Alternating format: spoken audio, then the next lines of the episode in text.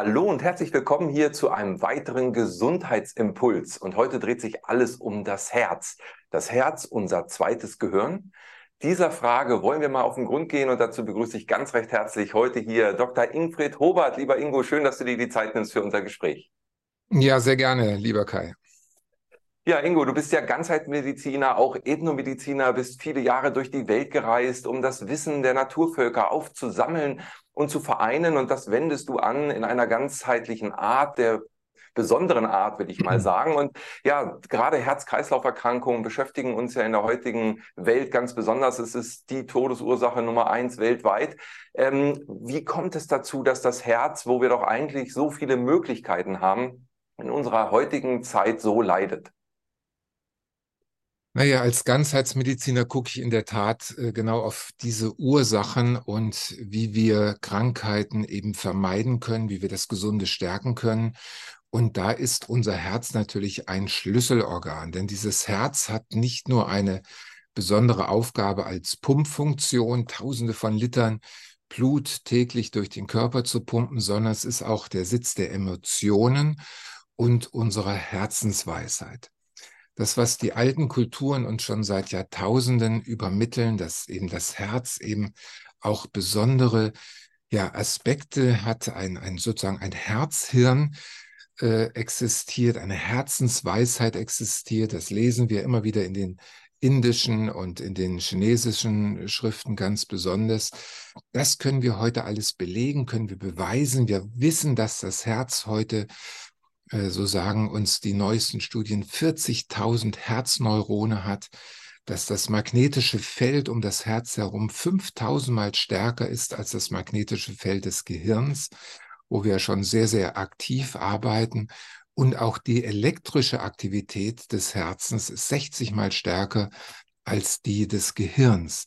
Also es lohnt sich wirklich zu schauen, was kann das Herz sonst noch alles und wie können wir die Kraft des Herzens, der Herzensweisheit auch nutzen, um unser Leben sinnerfüllter, glücklicher und vor allem souveräner zu gestalten. Und das ist ja der große Megatrend der letzten 20 Jahre. Immer mehr Menschen erkennen, dass sie selbst Verantwortung übernehmen können für ihre Gesundheit, für ihr Glücklichsein und sind auf Spurensuche nach eben genau diesen Schätzen, nach diesen Wundern unseres Körpers und wie wir sie nutzen können, wie wir diese biologisch angelegten Potenziale besser verstehen und dann auch besser mit Übungen in unseren Alltag integrieren können. Und genau da schaue ich natürlich, wenn Patienten zu mir an Steinhuder Meer zu einer Kur kommen, dann schauen wir natürlich hier mit Bio-Trackern, schauen wir, wie sieht es aus um das vegetative Nervensystem, um die Herzkraft, wie offen, wie geschlossen ist das Herz, physiologisch wie psychologisch. Und da haben wir viele Möglichkeiten, das modern zu tracken, das heißt zu messen und dann natürlich auch diese Messwerte zu beobachten, so dass wir dann auch Trainingsmöglichkeiten haben, hier äh, Methoden auch anzuwenden, um damit mehr unser Körper in ein Gleichgewicht hineinzubringen. Mhm. Also nach den Beschreibungen, die du gerade äh, uns gegeben hast, ähm, ja, eröffnen sich ja ganz neue Horizonte. Würdest du sagen, dass wir in den letzten Jahrhunderten das Herz äh, völlig vernachlässigt und falsch interpretiert haben, eben nur als Pumpe in dem mechanischen Körper? Naja, wenn wir uns die Weisheiten der, der Völker und Kulturen über die Zeiten anschauen, können wir sagen, damals wurde das schon sehr beachtet, aber es ist in den letzten 50, 60 Jahren äh, zugunsten eines sehr äh, starken Gehirns, eines überproportional starken Gehirns. Das Hirn ist einfach überbetont worden. Und äh, ich denke, also bin ich, nicht getreu diesem, diesem Motto, haben wir zu viel Aufmerksamkeit auf unser Hirn äh, gelegt und dabei unser Herzhirn und unser Bauchhirn, das sind ja die beiden eigentlich wesentlichen Gehirne, die viel mehr über unser Glück und über unsere Gesundheit bestimmen als unser Kopfhirn. Ähm, jetzt rückt das eben mehr in die Betrachtung und wir haben hier die Möglichkeit, in einer neuen Form der Medizin, einer Medizin der Hoffnung, des Vertrauens, eben auf diese beiden Schätze, auf diese beiden Potenziale zurückzugreifen, um unser Leben neu zu gestalten und in eine andere Richtung zu lenken. Mhm. So im Allgemeinen in der Diagnostik der Schulmedizin hört man halt mal so das Herz ab. Aber das, was du gerade hast anklingen lassen, deutet darauf hin, dass man da noch viel mehr messen kann. Vielleicht kannst du uns da noch einen Einblick geben. Es ist mehr als nur äh, Puls Beats per Minute, sage ich mal, ja, also als den Pulsschlag. Was kann man da messen mit moderner Messtechnik? Ja, also man muss regelrecht sagen, eine Messung eines EKGs ist schon vergleichsweise lächerlich, wirklich lächerlich im Vergleich zu denen. Und ich habe zwei Jahre früher in der Kardiologie äh, gearbeitet. Und das EKG war natürlich unsere Hauptmessmethode. Aber wenn ich sehe, wie es heute immer noch überbetont wird, äh, das ist schon sehr spannend zu beobachten, wie andere Messverfahren ähm, vernachlässigt werden. Natürlich haben wir die, ähm, die rein organische Struktur des Herzens, die wir hier im, am Steinhuder Meer mit einer sehr professionellen 3D-EKG-Methode, ein 3D-Vektor-EKG. Ich kann das hier auf dem Bild gerade mal zeigen, wie wir hier die Leistung des Herzens messen können, die schon sehr nah an ein MRT oder ein, an ein Herzsonographie ähm, ähm, Verfahren herankommt mit diesem 3D-Vektor-Kardiogramm das KI basiert, ganz objektiv hier äh, eine Auswertung macht, das Herz durchscannt, können wir eine Aussage machen über die strukturelle Integrität des Herzens, über die Durchblutung, Leistung, Durchblutungsleistung des Herzens und über die Rhythmusausbreitung, also wie sich der magnetische und elektrische Impuls im Herzen ausbreitet, wo er Unterbrechungen erfährt und welche Auswirkungen das hat. Also mit diesem 3D-Vektor-EKG, das KI-basiert ist, können wir also über diese physiologischen äh, Werte eine sehr klare Aussage machen und darüber, daraus ergibt sich dann eine Einschätzung, wie groß die Gefahr ist, einen, einen Herzinfarkt zu bekommen oder durch Herzrhythmusstörungen einen Schlaganfall zu bekommen. Aber was noch viel wichtiger ist, sind die modernen Messungen zur Herzratenvariabilität. Wir nennen es die sogenannten Stress, Stress-EKG, das wir machen können. Und ähm, da wende ich seit 2018 ein hypermodernes Stress-EKG an, das uns genau zeigt, wie stark die Vagusspannung, der Vagustonus im Herzen ist. Denn das Herz ist ja von Vagusfasern, von parasympathischen Vagusfasern, wie gesagt, 40.000 Neuronensysteme umgeben. Und gleichzeitig haben wir Sympathikusfasern, die das Herz zur Aktivität antreiben. Und das können wir messen. Und ich zeige das hier mal an exemplarische, auch in einem Bild, wo wir ein blaues, einen blauen und einen roten Balken sehen. Und die meisten Menschen äh, leben in einer Adrenalindominanz. Das heißt, haben einen sehr starken roten Balken, eine sehr starke Sympathikus äh, Aktivität im Sinne von höher, weiter, schneller, im Sinne von ich muss noch, ich sollte noch und ähm, ich bin voller Angst und äh, muss auch hier und da und dort aufpassen und muss, muss, muss und sollte, sollte, sollte dominieren den Alltag. Und damit ist mein Stressnervensystem ständig überaktiv und muss durch einen Vagus aus, aus, aus einem parasympathischen Zweig, aus dem Entspannungszweig immer wieder runtergefahren werden, so dass hier ein Gleichgewicht entsteht. Und wir sehen auf diesem Diagramm hier sehr schön ein Patient, der unter dieser Adrenalindominanz steht, der ist sozusagen außer sich, der ist neben sich, der ist nicht wirklich in dieser Herzkohärenz, in dieser entspannten Situation, in der er sein könnte, um wache, klare und angstfreie Entscheidungen zu treffen. Wenn wir dann aber so ein Stress-EKG laufen lassen und in einem ganz normalen Gespräch uns befinden, dann zeigt sich das auch in so einem Gespräch, wo wir in einem sicheren, geschützten Rahmen sind, der Arzt, der da wohlwollend dem Patienten gegenüber sitzt, die Tür, die geschlossen ist, ein entspannter Raum und trotzdem läuft eine Überaktivität im Sympathikus beim Patienten, aber wohl gar kein Grund dafür besteht. Das heißt, wir sprechen dann von einer vegetativen Dysregulation, von einer vegetativen Störung im System, wo das System so läuft, als wäre der Sägezahntiger hinter dem Patienten her, obwohl er es gar nicht ist.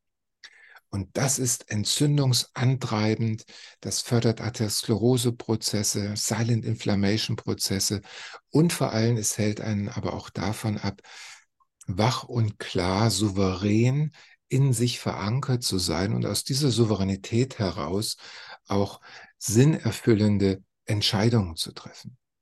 Und was wir jetzt im Stress-EKG weitermachen bei solchen Burnout-Patienten gerade oder auch Krebspatienten, Rheumapatienten, die zu uns an Stein oder Meer zu einer Kur kommen, ist, dass wir hier eben dann eine bestimmte Atmung einüben, während das EKG läuft. Und das sehen wir jetzt am, auf dem zweiten Bild. Da baut sich jetzt plötzlich ein Parasympathikus, ein Vagustonus auf. Der blaue Balken geht hoch und der Sympathikus geht langsam runter, wenn wir eine physiologisch vagusaktivierende Atmung in unser System hineinbringen. Das heißt, länger ausatmen als einatmen. Und das ist eine der ganz großen Erkenntnisse der letzten Jahrzehnte, dass wir eben wissen, dass schneller Atem den Sympathikus aktiviert, während ein langsamer, ausatmenbetonter Atem den Vagusnerv und das gesamte Vagusprinzip in Bewegung bringt, den ganzen Vagustonus nach oben fährt. Und der Vagus, das ist sozusagen die Autobahn hin zur Herzkohärenz, sodass das Herzpotenzial an Empathie, an Wohlwollen, an Mitgefühl, an Weitsicht, an visionärem Denken jetzt auch sich einschalten kann. Und diese 40.000 Neurone sorgen dann auch dafür, dass jetzt Hormone freigesetzt werden. Im Herzen, und das wissen wir erst seit etwa 10, 15 Jahren, werden Hormone wie Dopamin, wie Oxytocin, nicht das Liebeshormon, äh, freigesetzt. Und wenn diese Hormone freigesetzt werden, dann kommen unsere biologisch angelegten Potenziale auch in ganzer Form zur Entfaltung und unser Leben kann in einer ganz anderen Richtung verlaufen, als wenn wir nur Kopf-Sympathikus gesteuert sind. Denn der Sympathikus ist ausgerichtet auf das Ego, auf Ich überleben jetzt. Während der Parasympathikus, gerade der Vagusnerv, der vordere Vagusast, der ist auf das, auf Kooperation, auf Miteinander, auf Füreinander ausgerichtet. Das kann man über die Entwicklungsgeschichte genau nachverfolgen, wie sich das entwickelt hat, welche Rolle dabei auch die Omega-3-Fettsäuren, die aquatischen Fettsäuren aus Algen, aus dem Meer gespielt haben bei der Entwicklung dieser äh, empathischen Nervenfasern, dieser auf Kooperation ausgerichteten Nervenfasern. Und wenn wir das uns im Gesamtbild anschauen, dann können wir sagen, ein Mensch, der vagusbetont lebt, der öffnet sein Potenzial zur Herzkohärenz und hat damit neben dem Kopf auch sein Herz als Organ, als Hirn mit eingeschaltet. Und das sehen wir nochmal auf den nächsten Bildern, wo wir hier dieses Wechselspiel sehen zwischen auf der einen Seite dem Gehirn, Sympathikus dominiert und dem Herzen, Vagus orientiert hier als Herz und Hirn dargestellt.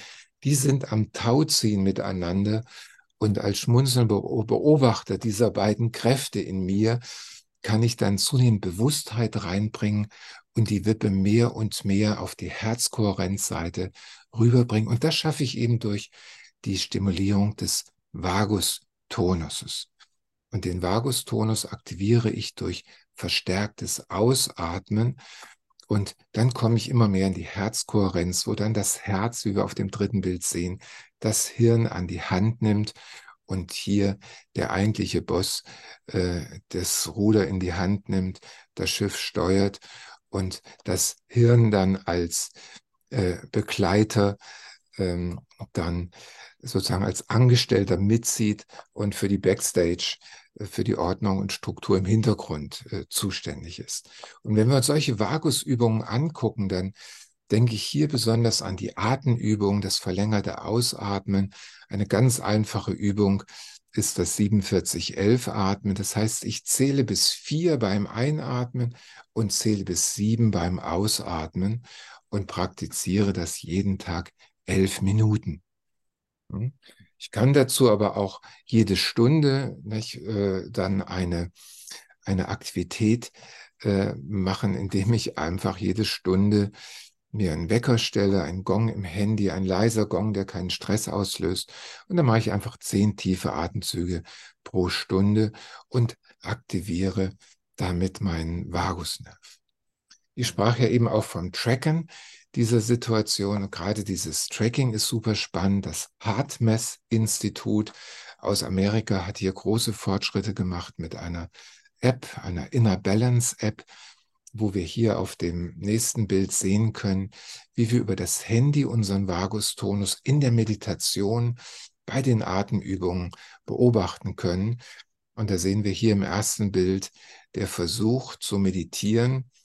Äh, die Kurve läuft im blau-roten Bereich, aber der grüne Bereich, das ist der Vagusbereich. Das ist die Phase, wo wir dann wirklich in der Meditation sind. Und hier sehen wir im ersten Bild, am Anfang, die ersten Minuten gelingt das gar nicht, den Wunsch zu entspannen, loszulassen. Und solange wir diesen Wunsch, diese Intention loslassen zu wollen in uns haben, ziehen wir den Sack natürlich erst recht zu und kleben dann fest im, im Wollen und verhindern damit das Loslassen. Aber dann sehen wir einige Minuten später, nach etwa 10, 12 Minuten, plötzlich gelingt der Sprung in das Loslassen, in das absichtslose Sein, eben durch das Atmen. Und wir sehen, wie hier der grüne Bereich, die Kurve in den grünen Bereich geht. Und hier können wir über die Herzratenvariabilität, über diesen Sensor, über diese App dann genau sehen, wie tief wir in der Meditation sind. Und hier passieren alle die Dinge, die wir der Meditation zuschreiben. Und auf dem letzten Bild sehen wir nochmal, wir halten jetzt diesen stabilen Status bei und sehen, hier bei 6,7 in dem Falle sind wir tief im Vagustonus verankert und jetzt kommen wir in die Herzkohärenz und sehen die Dinge um uns herum sehr wach und klar. Unser System kommt in die Balance, ins Gleichgewicht und jetzt können Ideen, neue Ideen können kommen kreative Potenziale können sich entfalten. Und wir haben einen Metablick auf das Miteinander und Füreinander. Und hier an der Stelle beginnt Heilung einzusetzen. Hier an der Stelle beginnt das Leben sich neu auszurichten. Und hier können wir auch dann ähm, ja in dieser Herzkohärenz ein Leben gestalten, das uns dann auch gesund, lange und sinnerfüllt leben lässt. Ja, wundervoll. Also diese Messmethoden, was für Möglichkeiten da sind, das ist großartig. Und dann aber wieder so eine ja ganz basische ähm, Möglichkeit, sich selbst zu regulieren, nämlich über den Atem. Und das ist uns ja täglich gegeben. Äh, die meisten, also mich eingeschlossen, ich atme meist eben unbewusst und dadurch sicherlich eher ähm, flach und schnell. Und äh, ja, wenn mit so ein bisschen Bewusstseinserweiterung über den Atem kann man hier schon eine wundervolle äh, Veränderung herbeiführen. Du hattest zwischendurch aber auch kurz Omega-3-Fettsäuren erwähnt. Welche Rolle spielt denn aus deiner Sicht ähm, die Ernährung? Also wir wissen ja so besonders Fett äh, essen, das greift auch das Herz an. Also es gibt Cholesterinthemen und, und, und. Welche Rolle aus deiner Sicht spielt eben hier auch die Ernährung, äh, um das Herz zu kräftigen? Also wir haben heute, wir können ganz klar von einer, von einer Herznahrung sprechen, von einer Herzernährung eine Ernährung, die stimmungsaufhellend ist. Das sind Nahrungsmittel, die eine besondere Qualität haben. Manche nennen sie auch die epigenetischen Nahrungsmittel oder Epifoods genannt. Nicht? Da gibt es einige No-Gos. Das No-Go ist natürlich Milch, das ist Zucker und es ist alle, sind alle Formen von Weißmehl. Das sind die drei Dinge, die heute zusammen mit den Omega-6-Fettsäuren aus Fleisch, Fleisch aus der Massentierhaltung mit all seinen Antibiotika und Stresshormonen. Das sind die Dinge, die heute gar nicht mehr gehen, weil sie eben auch den natürlichen Herzflow unterbrechen, für Atherosklerose, für Blockaden sorgen, Freeze-Zustände im autonomen Nervensystem los, äh, auslösen und natürlich unser Bauchhirn auch massiv schädigen sowie eben auch Antibiotika, viele Nebenwirkungen von Medikamenten, Säureblockern, Cortison und solch und so weiter, das Bauchhirn so schädigen, dass hier auch Schlüsselmechanismen für Herzkohärenz blockiert werden. Also die Heilung unserer Nahrung ist ein ganz wichtiger Faktor und dabei spielen die Omega-3-Fettsäuren eine ganz große Rolle, weil sie eben für all diese Neurone, für das Nervensystem, die Wahrnehmungsorgane, die Verschaltung. Dafür brauchen wir aquatische Fettsäuren, also Fettsäuren, die aus, aus dem Meer kommen, aus Algen gewonnen werden. Und seit das Fraunhofer Institut die Nano- und die Schizoalge, so nenne ich sie liebevoll abgekürzt, entdeckt haben, äh, wissen wir, wo wir am meisten diese EPA und DHA-Fettsäuren herbekommen. Und ähm, hier müssen wir eine gewisse Menge pro Tag einnehmen, damit diese Wahrnehmungsorgane, damit diese äh, Nervenverschaltungen auch vernünftig funktionieren und damit auch unser Bauchhirn, unser Mikrobiom gut funktioniert. Denn dort liegt einer der großen Schlüssel, um die Herzkohärenz wirklich aufrechtzuerhalten. Mit diesen Omega-3-Fettsäuren damals in der Entwicklungsgeschichte der Menschheit hat sich erst der vordere Vagusnerv herausentwickelt und damit hatte das autonome Nervensystem eine dritte Überlebenskomponente, nicht? drei Überlebensmechanismen, drei Organisationsprinzipien, die unser menschliches Überleben sichern.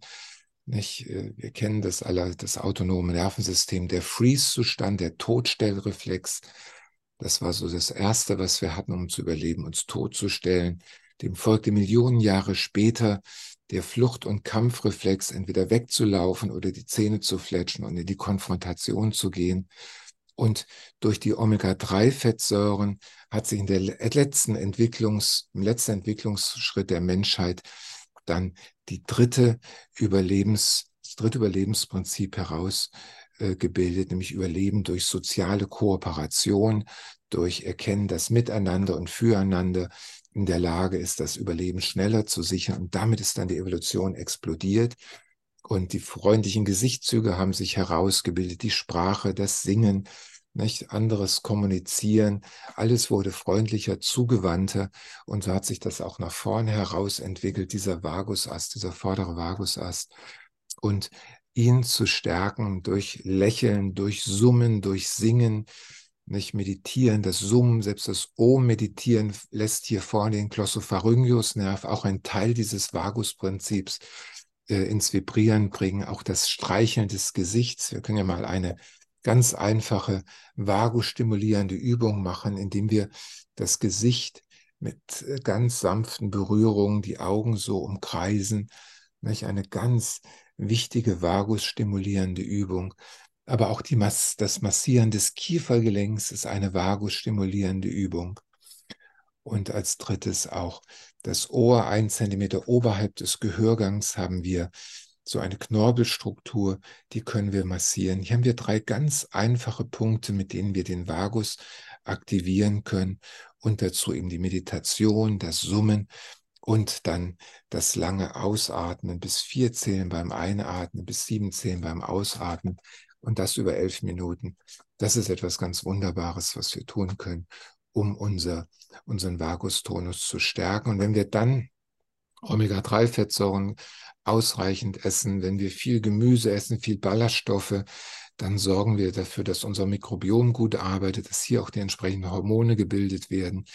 Und der Darm ist sozusagen das Transzendenzorgan auch hin zur Herzkohärenz, auch hin zu einem gesunden Denken, weil wir wissen, dass 90 Prozent aller Nervenfasern eben nicht vom Kopf zum Bauch laufen, sondern vom Bauch, vom Darm, nicht? Das Darmgeflecht, auch ein Vagusgeflecht vom Bauch zum Hirn laufen und damit wird jede, äh, jede Qualität dessen, was im Darm verdaut wird, wird hoch zum Gehirn gemeldet und entscheidet darüber, wie wir Dinge wahrnehmen, bewerten und welche Gefühle, Gedanken und Handlungen dann daraus entstehen.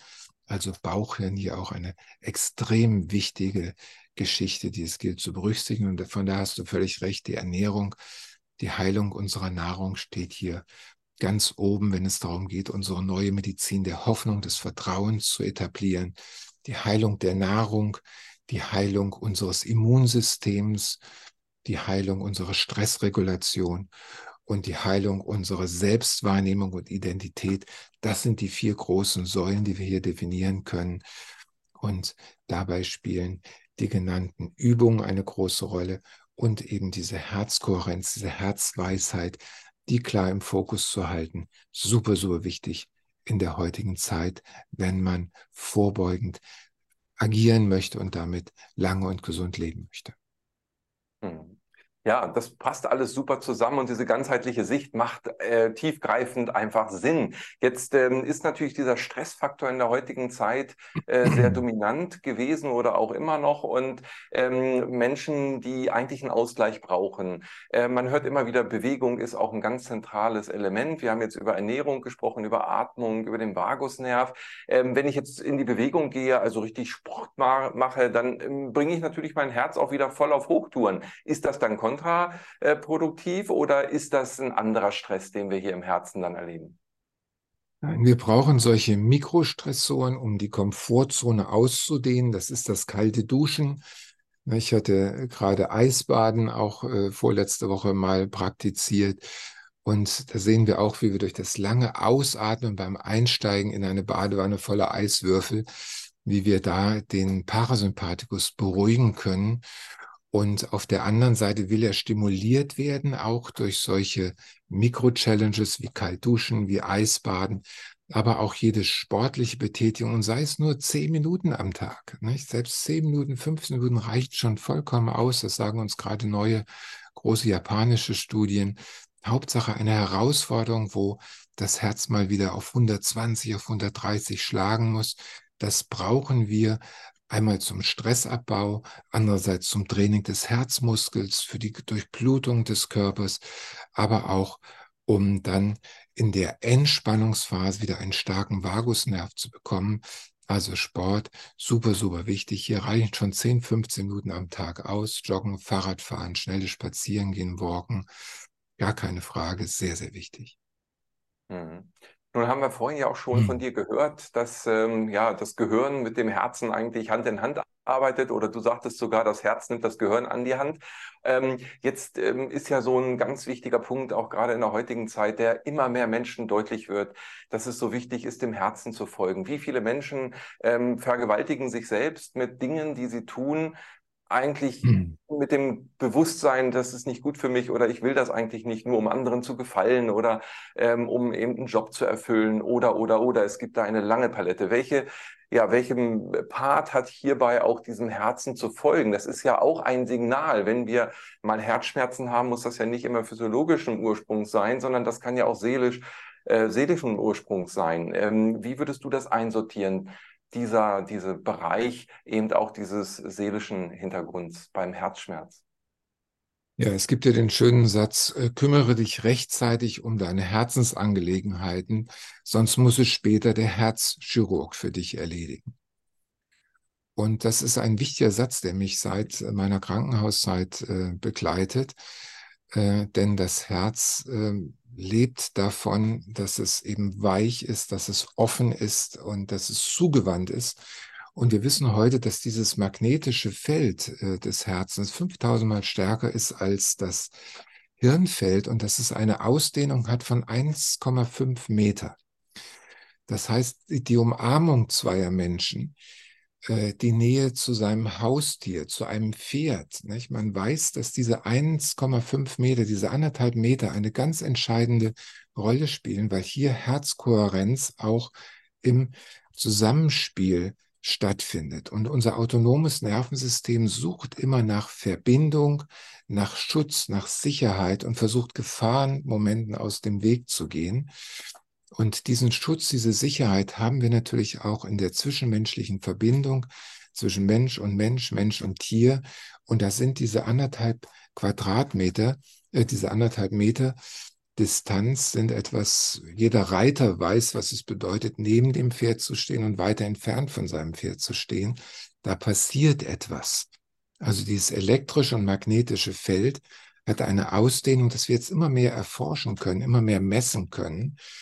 Und ähm, so ist es also auch leichter, in die Herzkohärenz zu kommen, im, in der Gemeinschaft mit anderen Menschen zusammen, mit anderen Menschen zusammen meditieren, singen, nicht, Mantra singen äh, oder überhaupt in der Verbindung mit anderen Menschen ist es leichter, in diese Herzkohärenz hineinzukommen. Aber ansonsten ist natürlich auch die Meditation alleine, das Innehalten, diesen inneren Anker zu stabilisieren. Und da habe ich ja in meinem letzten Buch Mantra Medizin und in dem Buch Zurück zur Mitte, das ihr ja auch ähm, über euren Verlag vertreibt, habe ich da ausführlich drüber geschrieben, wie stark unsere Mitte, unser Vagusnerv eben durch Mantra-Meditation auch gestärkt werden kann. Äh, das heißt, dieser innere Anker, diese innere Souveränität, die können wir stärken, indem wir uns eben über Meditation und Atmung mit dieser Herzenskraft verbinden und damit souveräner durch unseren Alltag äh, gehen können. Mhm. Du hast eben schon Tiere auch angesprochen, die ja uns Menschen äh, sehr unterstützen, eben genau in diese äh, Harmonie auch wieder zu kommen. Äh, welche Bedeutung hat für dich äh, an dieser Stelle auch die Natur? Äh, kann uns das helfen? Ähm, viele, viele Menschen leben ja wirklich im Stress der Städte, alleine der Straßenverkehr, all das, was da am Pulsschlag so vorherrscht ähm, hat ja auch Einfluss auf diesen Ebenen äh, dann auf unser Herz und auf unser Wohlbefinden. Ähm, welcher, welchem Raum gibst du der Natur hier als ja, Heilungsraum vielleicht sogar? Ja, du sprichst genau das Richtige an. Also wir müssen diese vielen Mikrostressoren sehen, die uns ablenken von diesem inneren Anker in uns. Nicht? Also wenn wir ständig zu starken Geräuschreizen ausgesetzt sind, zu starken Lichtreizen, zu starken Abblendung, äh, Ablenkungen durch das Handy, äh, das, äh, nicht das Klingeln, die Geräusche, die aus dem Handy kommen. Das ist ein Aufmerksamkeitsdefizitstrainingsgerät, wenn man so will.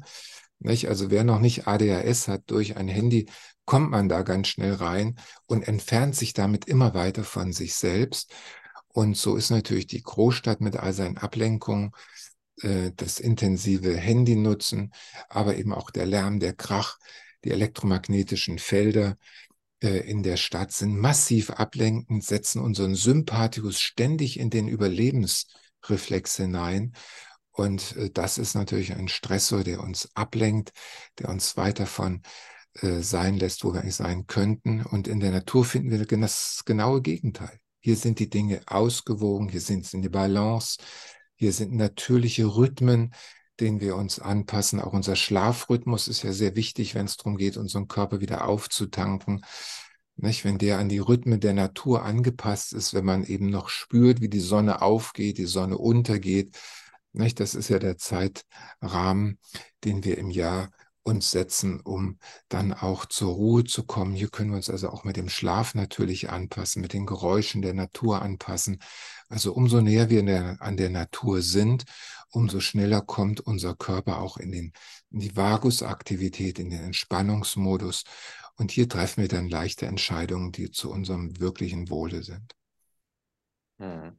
Nun hast du ja viele, viele Kulturen bereist. Ist dieses Herzkrankheitsthema ähm, aus deiner Sicht in allen Kulturen zu finden oder ist das auch speziell vielleicht im westlichen Rahmen ähm, ein besonderes Problem?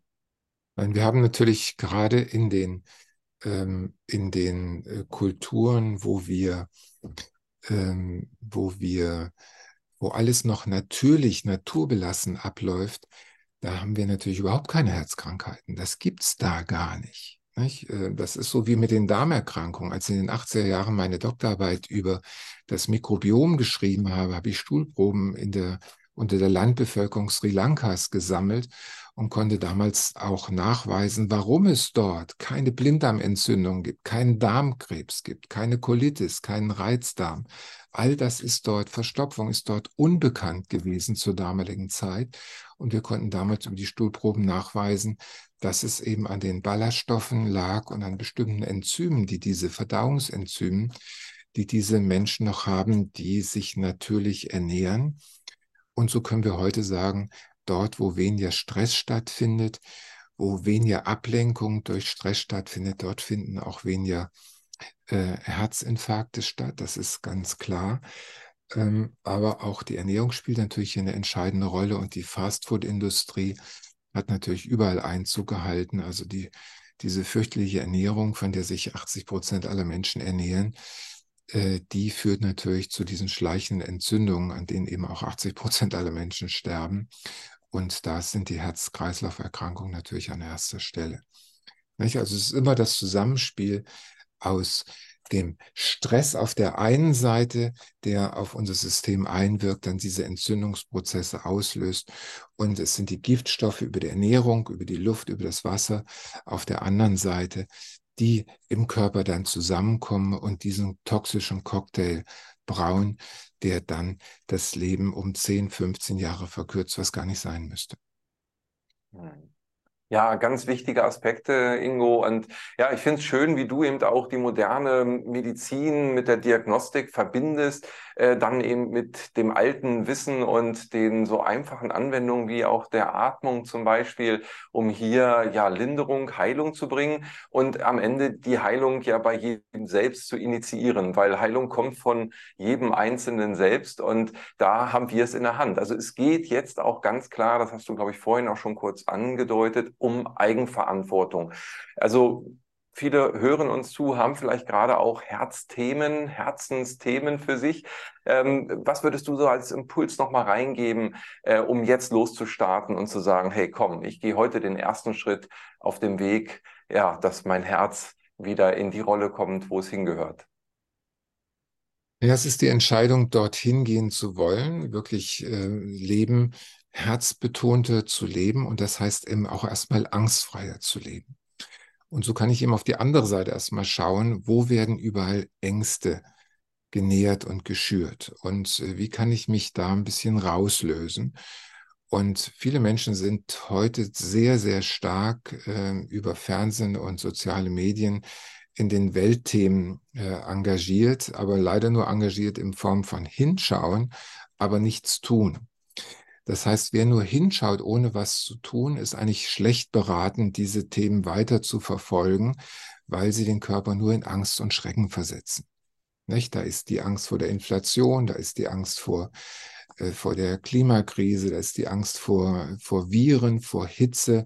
Nicht? Also der Politik fällt immer Neues ein, um Angst zu schüren. Aber auch die Angst, die Ärzte, die meine lieben Kollegen äh, aussenden, ist auch nicht von schlechten Eltern. Äh, was dort an, ähm, an Untersuchungen gemacht wird, damit wir mal auf Nummer sicher gehen, damit wir also Angst damit bekämpfen, äh, was an Medizin, an chemischer Medizin mit ökologisch unfassbaren Kollateralschäden verordnet wird. Immer noch Menschen, die 15 verschiedene Medikamente dreimal am Tag einnehmen müssen, damit wir auf Nummer sicher gehen. Das ist eine Entwicklung, die ich nicht gutheißen kann. Ärzte, die Untersuchungen immer wieder machen, alle drei Monate, alle sechs Monate, mit Kontrastmitteln, mit radioaktiven Preisschlucks, die man nehmen muss für den Kernspin, immer wieder nachgucken, nachgucken, damit wir auf Nummer sicher gehen, damit wir was in der Hand haben gegen unsere Angst, das ist ein breites Feld, was wir heute durchleuchten müssen und schauen sollten, wo werde ich in meiner Angst angepiekt und ist diese Angst wirklich berechtigt?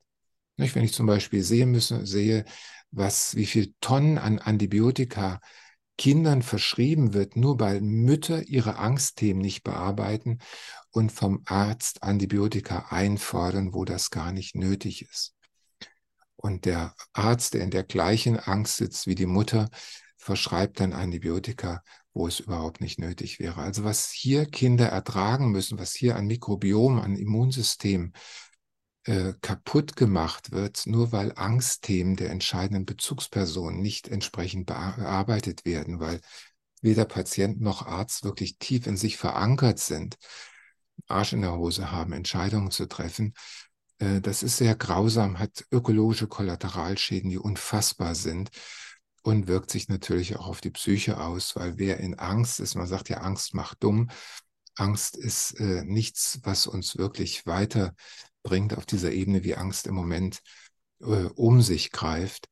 Äh, und deswegen plädiere ich für eine neue Medizin des, der Hoffnung und des Vertrauens, wo wir mehr setzen auf unsere Herzkohärenz, auf unsere innere Weisheit und Meditation, Innehalten, Rückzug ist sicherlich ein guter Weg, äh, um bei sich zu bleiben, um eben nicht durch den Wind zu sein, sondern in der eigenen Kraft und Souveränität zu bleiben.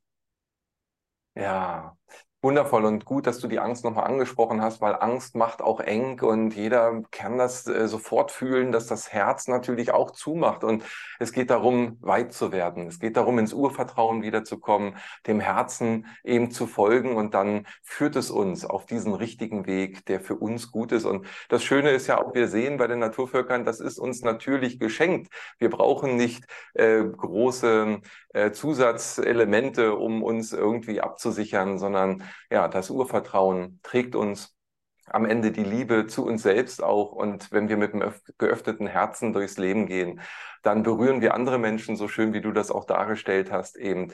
Und das bringt ein Resonanzfeld, was uns in die neue Zeit bringt und das den auch kombiniert mit der neuen Medizin, so schön wie du sie dargestellt hast. Lieber Ingo, ich danke dir für dieses wertvolle Gespräch.